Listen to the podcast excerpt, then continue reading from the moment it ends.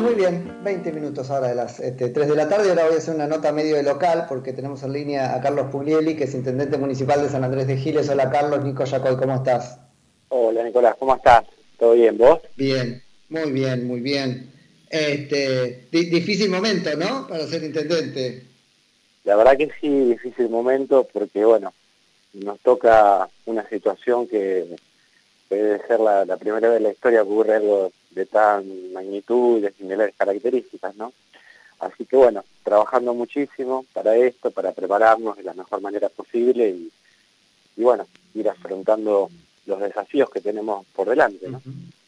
¿Cómo, están, este, Carlos, los números en Giles? Porque ahí tuvimos, este, bueno, ya una persona fallecida, Elisa, bueno, entiendo que hoy la buena noticia es que el marido fue dado de alta, pero este, ¿cómo es el, el número oficial en Giles hasta ahora? ¿Es ese?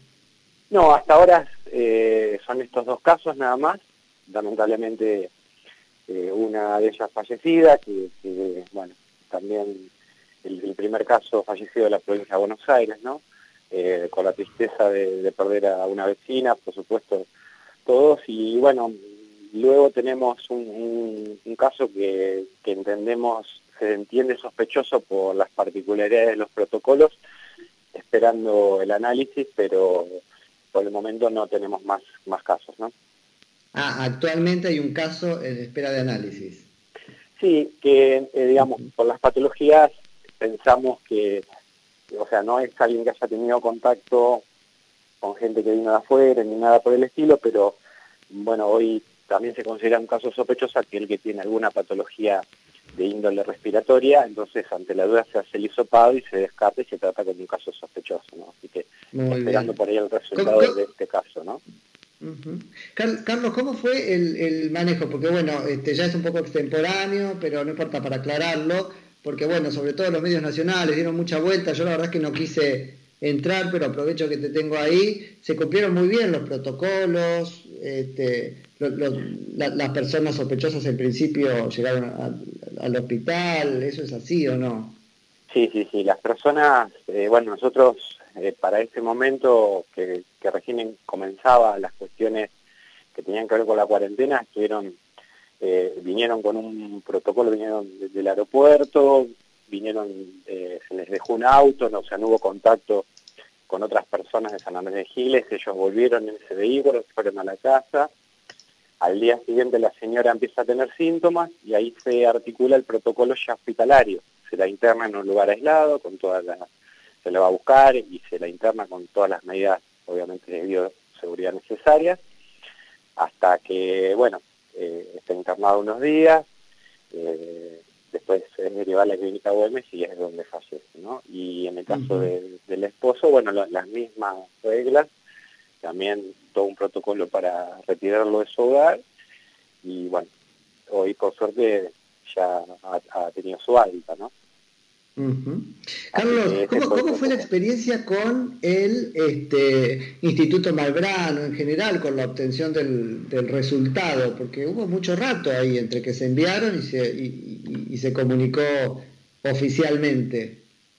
Sí, sí, la verdad que, claro, al ser el único lugar que recibe las muestras de todo el país, realmente la demora en los resultados es bastante importante y de hecho, bueno, nos llega la confirmación de, la señora un día antes de que fallece, ¿no? Si bien daba todo la sospecha, digamos, de que obviamente tenía el virus, por supuesto, pero bueno, sí, muy, muy lento eso, esperemos que, que agilice con la descentralización, ¿no? de los centros para hacer este tipo de testeos ahora pero en principio sí muy larga la, espera que tuvimos con respecto a obtener los resultados. Es decir, que casi todo su tratamiento y, todo el empeoramiento del cuadro, digamos, fue eh, a, tientas respecto del diagnóstico. Se suponía que tenía coronavirus, pero no estaba confirmado.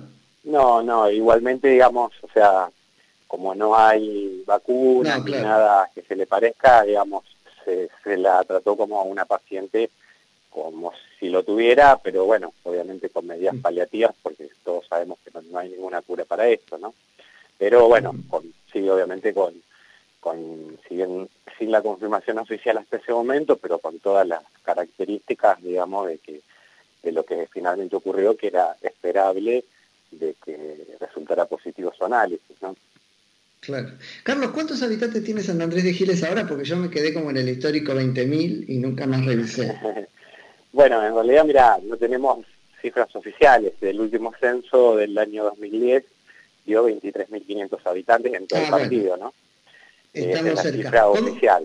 pero... ¿Cómo se, Sí, ¿cómo se prepara, Carlos, una, una, una este, ciudad de 23.000 habitantes para, para afrontar esta, esta crisis sanitaria?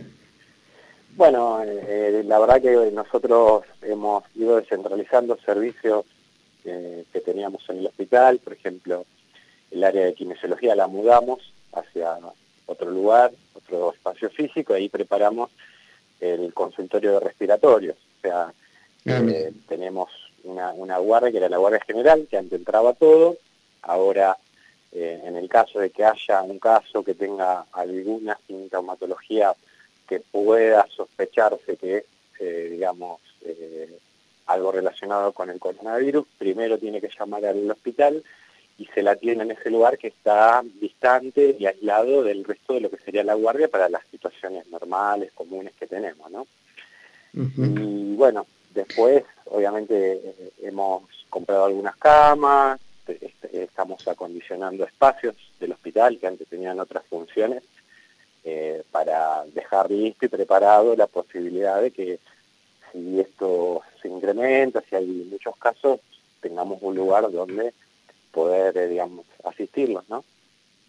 Ahí, Carlos, ¿quién es el gobierno de la provincia, el nacional? ¿Alguien les baja alguna cuenta que sacar, digamos, sobre tantos habitantes? Este, bueno, es el cálculo de la morbilidad de la enfermedad, pero este, ¿ustedes tienen calculado cuántas camas tendrían que tener y cuál es ese número? Bueno, digamos, para eso hay muchas especulaciones o cálculos que se van haciendo, con, tratando de, tener los peores escenarios que podrían ocurrir. La verdad que, en realidad, bueno, nuestro hospital cuenta con 70 camas, eh, normalmente, que es un número, digamos, lógico para, para, las patologías normales, más seis camas de terapia, que también es un número lógico para, para, estas, para las patologías normales. Obviamente el coronavirus y, este, y pandemias de este tipo, vos tenés que prepararte para, para un número muy superior, que no tenemos, digamos, o hay, algunos te dicen un número, otros te dicen otro, lo, ideal, digamos, que hemos hecho es, bueno, acondicionar lugares ya listos, preparados, y tener la previsión de que si vemos que se va disparando, ya tenemos visto una serie de, lugares, de establecimientos que podrían absorber parte de una mayor demanda, ¿no? Así que es como que tenemos ah, pero en, algo en este momento... En este momento no es que salieron, Carlos, a este, armar camas en otro lado, está todo concentrado en el hospital. Sí, dentro del hospital, en lugares donde, digamos, se atendían otras patologías o que servían para otras cosas, se mudaron a esos lugares y ahí ya preparamos camas nuevas y estamos, bueno, eh, a la espera por si se necesita, pero también viendo sobre todo algún establecimiento educativo que nos podría servir como eh, un consultorio, eh, como un lugar de internación para situaciones menos complejas, ¿no? Todos sabemos que que de acuerdo a, la edad, de acuerdo a los factores de riesgo, el, coronavirus ataca de distinta manera y bueno, también pensamos en que llegado el caso que el hospital, digamos, desborde en cantidad de personas, eh, tener un lugar para aquellos que estén en mejores condiciones, ¿no? ¿Y qué número de respiradores tiene San Andrés de Giles? Bueno, nosotros tenemos eh, seis respiradores. Eh, vimos ahí la, la, posibilidad de... ¿Seis ahora o, digo seis después de los nuevos? Eh, tenemos seis, teníamos seis, digamos, y bueno, pudimos alquilar uno, un grupo de, vecinos de San Andrés Giles intentó comprar, digamos, un, par de respiradores para donarlos al hospital, pero bueno, ante la medida de la emergencia y obviamente como es lógico, de, concentrar en el Estado Nacional la compra de todos los respiradores, tenemos ese número y bueno, esperamos mm. también tener por ahí el acompañamiento de, del Gobierno Nacional en, en la llegada de algún respirador más y lo Sí, muy, lógico, Carlos, no es. Va a ser lógico si por lo menos te bajan los dos que no te dejó comprar. Eso tengámoslo muy presente. sí, sí, sí. En realidad, bueno, obviamente, eh, digamos, se entiende que por ahí la, mirada a nivel nacional es obviamente una mirada más global y, bueno, uno, por supuesto que desde su lugar siempre intenta tener lo mejor para, para los vecinos de la ciudad, ¿no? Así que... Claro, pero arreglándose solo, no pidiéndole. Fíjate que justo estamos hablando con vos, que sos de San Andrés de Giles, que ha hecho del esfuerzo por el hospital este, local una bandera, y, muchas veces arreglándose solo, ¿no? Entonces, ahora como que eso hace un, poquito de, ruido. Eh, ¿Cómo manejas el tema de las entradas, salidas? Viste que hay ahí toda una cuestión, sobre todo en el conurbano, de, de los terraplenes, de ¿Qué, pasa en Giles? Bueno, nosotros, eh, obviamente como tampoco hay todo el personal de seguridad que uno pretendiera, hemos cerrado algunos accesos, eh, obligando, digamos, a que todo, por supuesto que, no está cerrada la ciudad, ni mucho menos, pero sí cerrado algunos accesos, los que nos permite tener un tránsito que circula por lo que es la ex ruta 7, bueno, que vos conocés, eh, eh, en virtud de la autopista que, ha sido inaugurada hace un tiempo y obliga a que todas las personas, ya sea que vengan del lado de Capital o vengan del lado, digamos, de Carmen o San Antonio, ingresen por la ruta 7 donde se van a encontrar con un control policial para verificar, digamos, precisamente cuál es el motivo por el cual quieren ingresar o salir de la ciudad, ¿no es cierto? Y, pedir las autorizaciones correspondientes y pueden o no, o no circular. De esta manera nos ha permitido tener un mayor control, priorizando, digamos, eh, los ingresos más importantes, por supuesto, que nos permitan tener un mejor control de lo que ocurre en la ciudad. Este, en, ese punto, Carlos, a ver, la pregunta es por ahí un poco este, antipática, ¿no? Pero uno lo piensa, yo entiendo el sentido de, de las ciudades un poco en encerrarse, San Andrés de Giles está ahí a 100 kilómetros, es decir, lo primero que aparece después del conurbano bonaerense, pero son realidades muy distintas, ¿no? Eh, ¿Cómo está planteado el, este, a ver, el, manejo global de esta crisis? ¿Quiere decir que San Andrés de Giles se cubre con San Andrés de Giles o si este, en, algún momento pasa en el conurbano esa explosión que, ojalá no pase, pero que se dice que puede pasar, entonces puede haber derivaciones, ¿no? Porque eso también hace reventar todos los sistemas de salud de localidades chicas que están tratando más o menos de de ver cómo atajan la cosa. Sí, obviamente nosotros desde comienzos de, las distintas emergencias que declaró tanto la Nación como la provincia, nosotros, bueno, hemos sido muy respetuosos de, ir siguiendo los lineamientos en todo sentido que se nos fue dando y ir acatando, digamos, esos lineamientos. Por supuesto que uno siempre piensa, digamos, la población propia, ¿no? Y intenta resguardarse y tratar de, de, tener eh, todo lo, lo, mayor posible, lo mejor posible para, para tener a, los vecinos de nuestra ciudad. Obviamente, digamos, por supuesto que, que también siempre hay una relación muy directa, sobre todo con el gobierno provincial, y bueno, el caso, se verá, digamos, también hay una relación directa con lo que es la región sanitaria, con las ciudades vecinas, así que solidaridad, por supuesto, que, que, tenemos y, y, tendremos que ir viendo cómo vamos articulando si, esto se llegara a disparar, porque obviamente eh, no estamos exentos ninguno de, tener alguna necesidad. Y, Y, bueno, tenemos que prepararnos de la mejor manera posible y en algún punto, si, es necesario, ser solidarios también, por supuesto. Carlos, que es otra forma de, este, es otra forma de la solidaridad, ¿no? Lo veo a Diego Chafino muy, pero muy preocupado, ¿no? Con que no se está cumpliendo la cuarentena como se debería. ¿Qué, percepción tenés vos sobre eso? Sí, digamos, tuvimos distintas etapas. Eh, yo creo que hoy la gente ha tomado mayor conciencia, mayor concientización. De hecho, digamos, eh, recién veía, o sea, la ciudad en este momento está vacía. Vos sabés que la ciudad del interior, la hora de la fiesta, todavía es sagrada, así que en los horarios prácticamente no, no hay circulación. Eh, sí tenemos por ahí algunos picos, entre te diría entre las 10 y 12 del mediodía y entre las 5 y 7 de la tarde aproximadamente, donde la gente, bueno, va a los cajeros, va, a sale a comprar, digamos, o sea, no, no, vemos eh, en ese sentido, digamos, y, y, donde van a comprar vemos que se respetan también las medidas de distancia que hemos sugerido, por supuesto, así que en ese sentido, digo, o sea, uno preferiría y querría ¿no? que no haya nadie, pero lógicamente la gente algunas para algunas cosas tiene que salir. Entonces, sí, pero cuesta que dejen de hacer la compra de todos los días. Bueno, me pasa a mí que lo peleo de acá.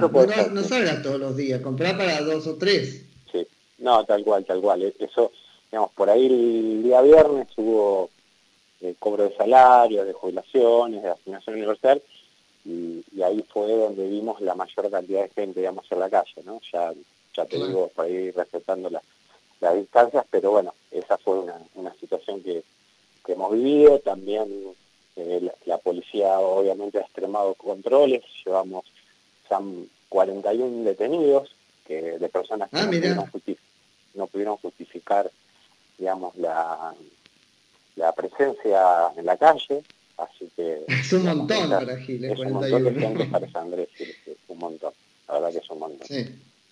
¿Qué va a ser?